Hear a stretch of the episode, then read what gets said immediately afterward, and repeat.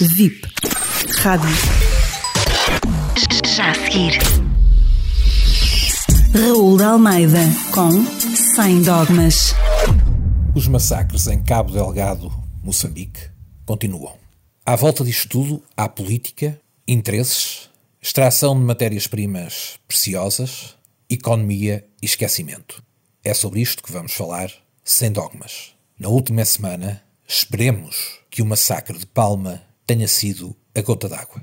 As populações de Cabo Delgado, do norte de Moçambique, atravessam um período de terror há tempo demais. Talvez com mais força do que em qualquer outra parte do mundo, o Estado Islâmico, o ISIS, subsiste ali em busca de sitiar populações, massacrar inocentes, assassinar crianças, jovens, adultos e velhos, em busca de um lugar estratégico.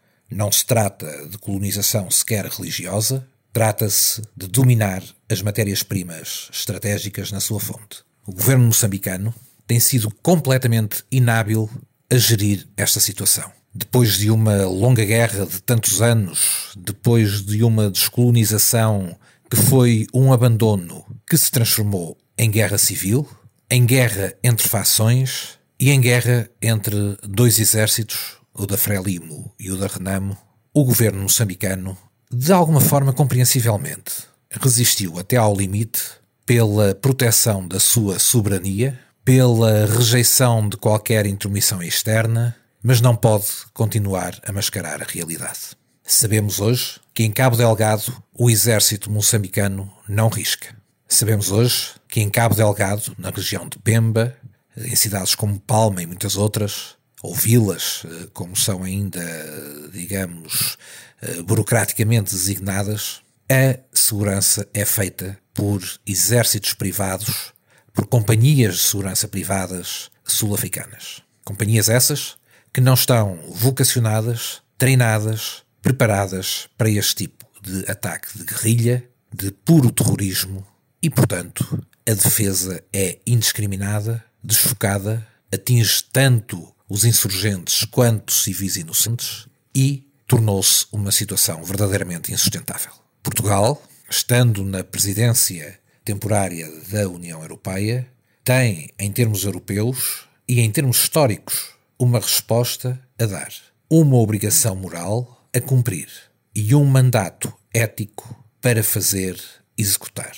Não é indiferente que quem esteja à frente das Nações Unidas seja António Guterres. Não é indiferente que quem esteja à frente dos Estados Unidos, o país mais influente da NATO, seja Joe Biden a demonstrar neste preciso momento uma postura muito mais multilateral, muito mais multipolar e muito mais interventiva dos Estados Unidos na correção das grandes injustiças mundiais. A França, tendo a Total a operar grandes plataformas em Cabo Delgado, tem também interesse nesta paz. Não é uma paz que passa só pela ajuda humanitária, pelos bons princípios em relação a cidadãos inocentes, a centenas de milhares de cidadãos inocentes. É uma paz também que visa manter os grandes pontos económicos estratégicos nas mãos certas e ao serviço da civilização. Quem não percebeu isto, todo este atraso, tudo isto, é profundamente preocupante.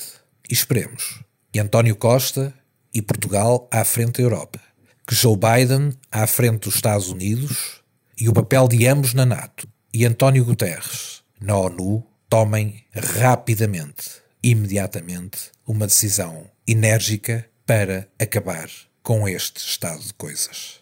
Os moçambicanos não merecem menos do que isso.